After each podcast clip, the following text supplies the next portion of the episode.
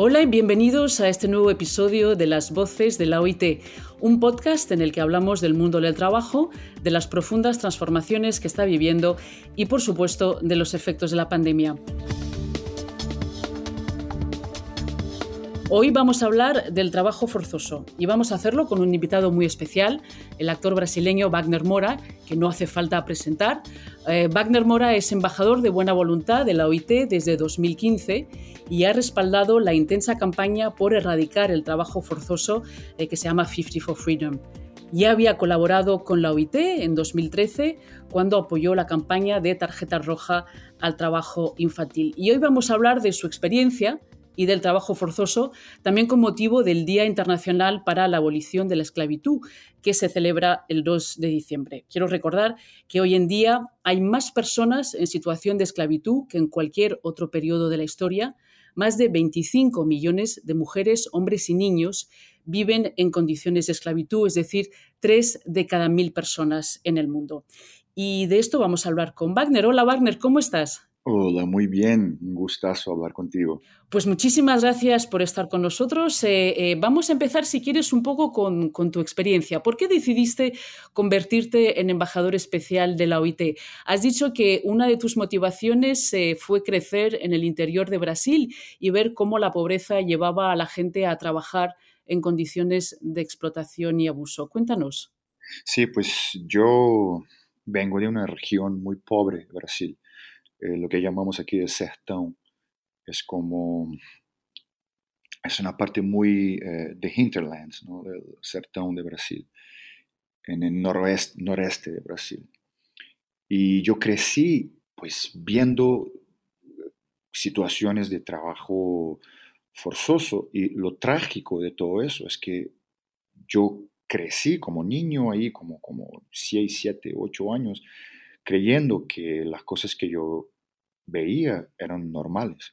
O sea, cosas como, por ejemplo, niñas de 13, 12, 13, 14 años que iban a trabajar en, las casas de gente que tenía un poquito más de plata. Y mira, no era que era, en la casa de gente rica, porque no había gente rica ahí, pero los que tenían un poquito más de plata tenían esas niñas que vivían ahí y hacían todo el servicio doméstico, no iban a la escuela, no recibían ninguna eh, plata por eso, ningún dinero por eso. Eh, o sea, vivían en una, en una condición que yo la miraba y yo como niño y pensaba, pues eso es, raro porque no está en la escuela esa niña, pero era tan normal que yo no, yo no comprendía la tragedia de una cosa así. O, por ejemplo, trabajadores que trabajaban en, en la zona rural de esa pequeña ciudad y que trabajaban ahí por comida o, por, trabajaban por, por, un espacio para, para, para dormir. y yo crecí creyendo que esas cosas eran así.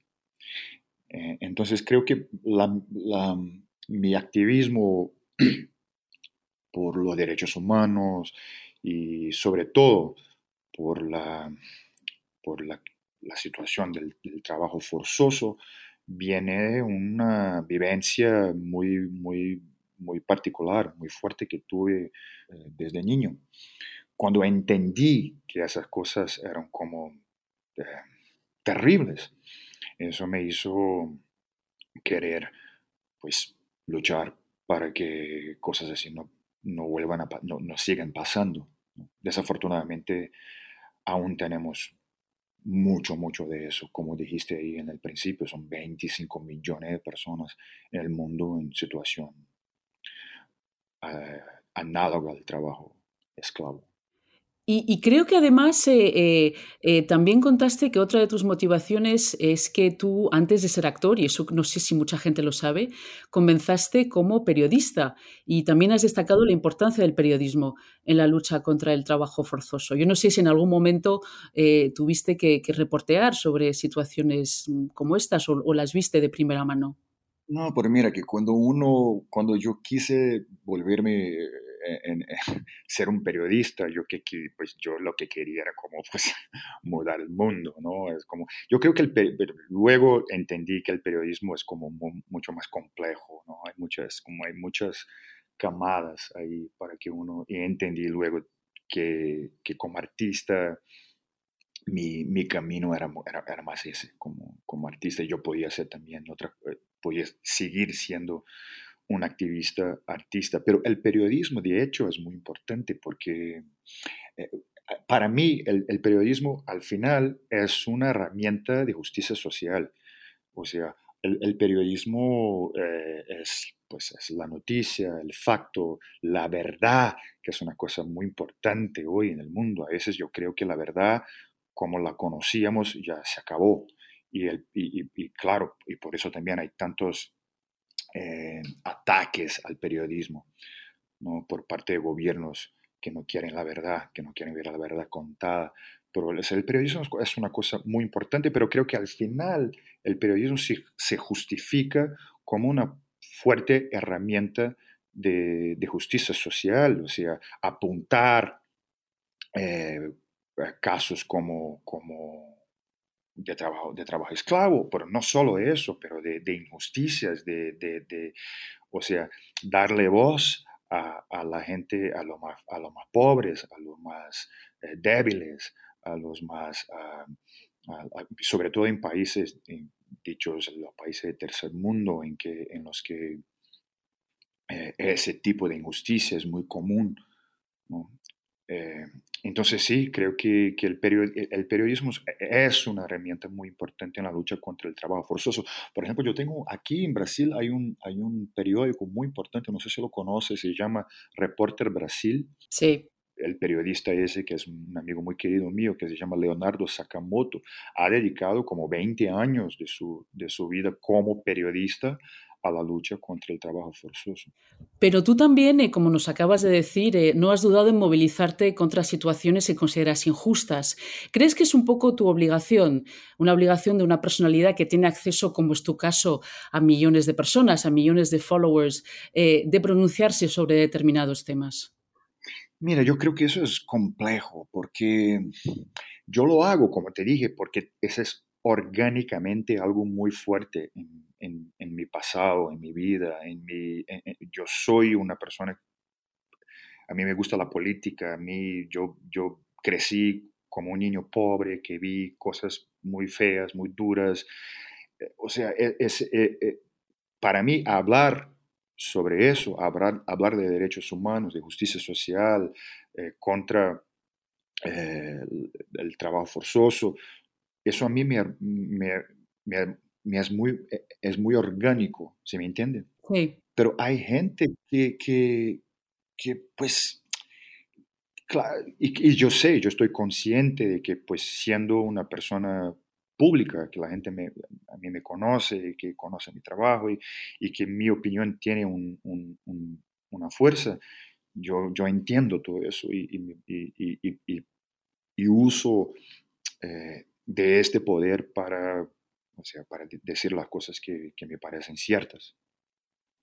Pero igual creo que hay una presión demasiada, a veces eh, eh, injusta con, por, por, otros artistas o, gente que no tiene, no sabe, no, no tiene, eso no está orgánico en ellos.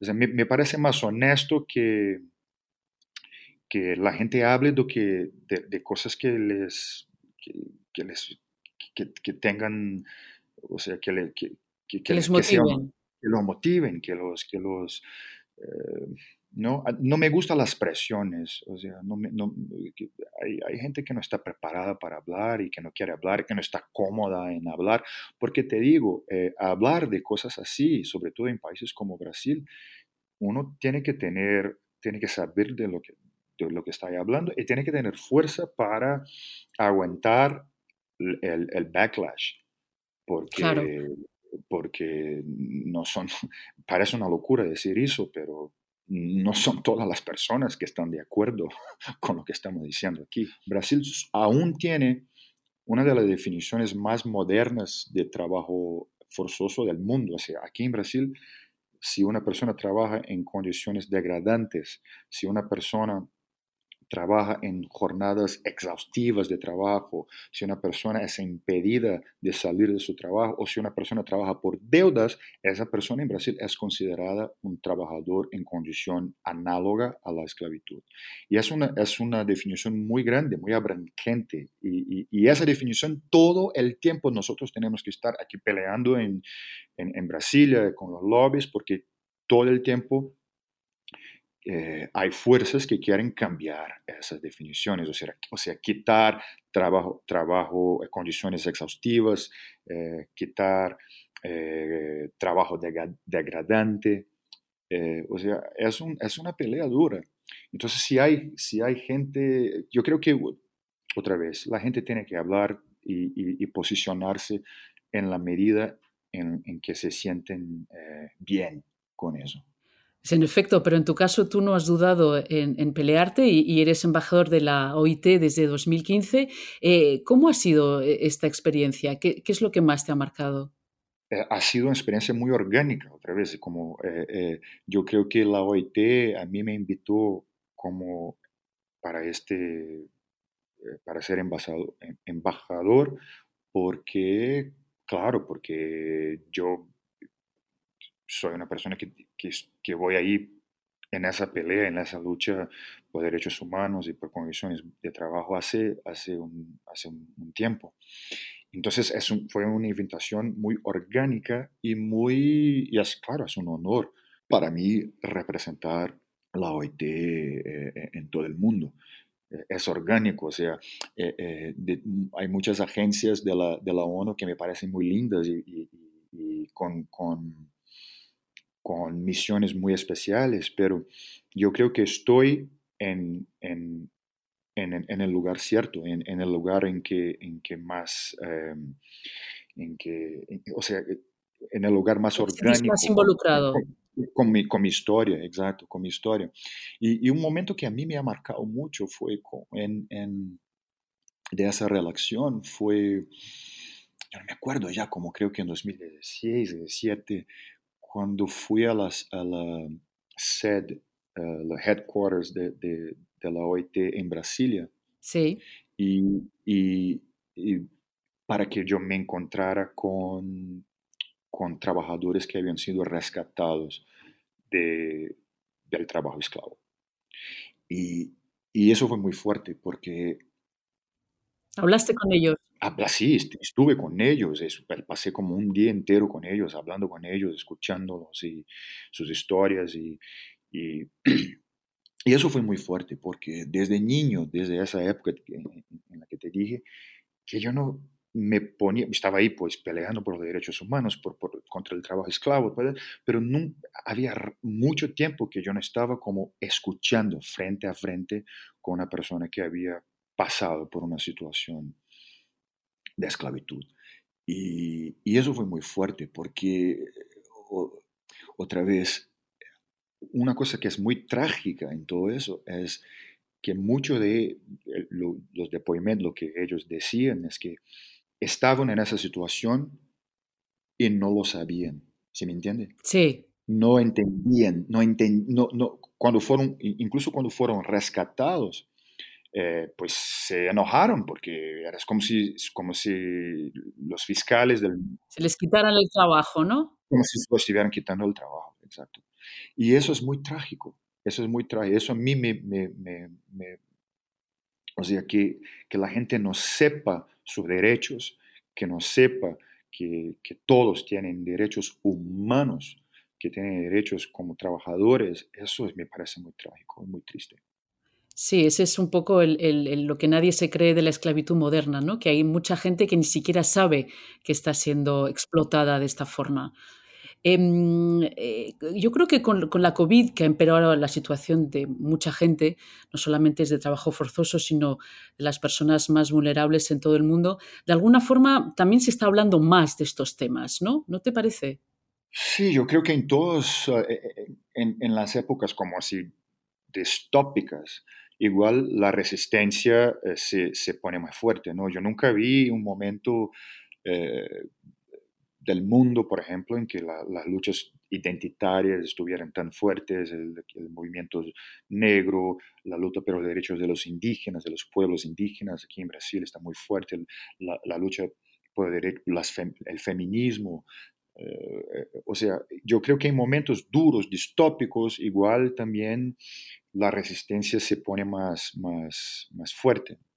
Lo del COVID es como, es, es, es de hecho, eh, la desigualdad se, igual, pues, sobre todo en países aquí como, como Brasil, en, en, países en que la desigualdad ya era una cosa terrible, todo se puso mucho peor. En todo el mundo creo que la desigualdad se puso mucho más eh, evidente, no se ve, se ve en la cara. Hoy tenemos aquí en Brasil 19 millones de personas con hambre. Es algo que ya no, habíamos, ya no había hambre en Brasil. Habíamos terminado con eso y ahora otra vez tenemos gente con hambre en el, país. Yo tengo dudas si eso hace, si, si la evidencia de esa tragedia eh, hace con que gobiernos eh, eh, del mundo entiendan que, que hay que combatir, que combatir, que enfrentarse con la, con la desigualdad y con la pobreza. Yo tengo dudas si, si, eso, si eso está pasando. ¿Piensas que no es suficiente? ¿Que ante la evidencia no...? Yo creo, yo no, yo no, yo tengo, yo, yo creo que no. Yo, por ejemplo, el, el, hecho de que una nueva variante, ¿se dice variante, variable? Sí, variante. De una nueva variante de, del COVID que surge en una región de África en que, en que no había tantas vacunas, por ejemplo cuando todos sabíamos que, pues, ¿por qué los países ricos no enviaron vacunas para los países que no tenían condiciones de tenerla? O sea, y ahí se vuelve otra vez en un, en un problema no mundial. Yo no, estaba evidente, por ejemplo, eso, ¿no? estaba evidente que era una obligación de los países ricos, o sea, enviarles a, los que no tenían desarrollado la vacuna eh, vacunas para que, el pueblo del mundo pudiera estar todo vacunado. O sea, tengo dudas si la tragedia abre los ojos de los gobernantes del mundo eh, para, que, para que, se que enfrenten lo problem el problema más grave que hay entre tantos, ¿no? Mudanza, cambio climáticos, y, pues, pero para mí el, el, el, tema de la desigualdad social es el tema que hay, hay más importante a combatir en el, e-, es lo que más te motiva. Y como tú dices, eh, hay que seguir eh, eh, luchando. El pasado mes de marzo se alcanzó el objetivo de las 50 ratificaciones del protocolo de la OIT contra el trabajo forzoso, pero aún queda mucho trabajo por hacer. ¿Tú qué le dirías a los países que aún no han ratificado el protocolo? Pues yo creo que una nación, un país que quiere verse como un país desarrollado, como un país civilizado, como un país eh, libre de, de, cosas. Hay que, hay que firmar, hay que firmar el protocolo de la OIT. Yo sé que eso no es un, un, tema, yo, yo, yo, sé que, yo sé que eso es complejo, o sea, que no, no, depende de una decisión de un gobernante, de un presidente, o sea, hay muchas cosas que están ahí. Eh, eh, la democracia es así, y, y qué bien que es así. O sea, son muchas, son muchas partes que se juntan para que, para que algo pase. Pero igual no hay motivo, no hay ninguna motivación moral para que una nación, un país, no se esfuerce para firmar un protocolo que habla de una de las cosas más terribles que aún puede existir en, el mundo, que es una persona haciendo con que otra persona sea esclava.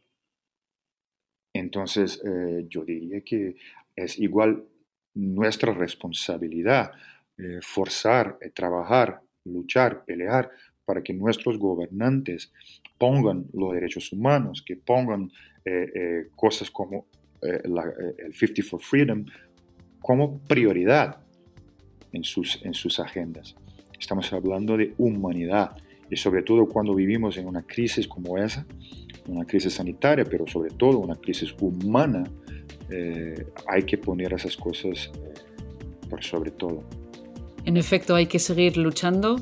Eh, muchísimas gracias, Wagner, por, por, tu tiempo Em, hemos estado hablando hoy del trabajo forzoso con el actor Wagner Mora, que es embajador de buena voluntad de la OIT. Así terminamos nuestro podcast. En las próximas semanas seguiremos hablando de los cambios en el mundo del trabajo. Por ahora nos despedimos y nos vemos pronto en otro episodio de Las Voces de la OIT.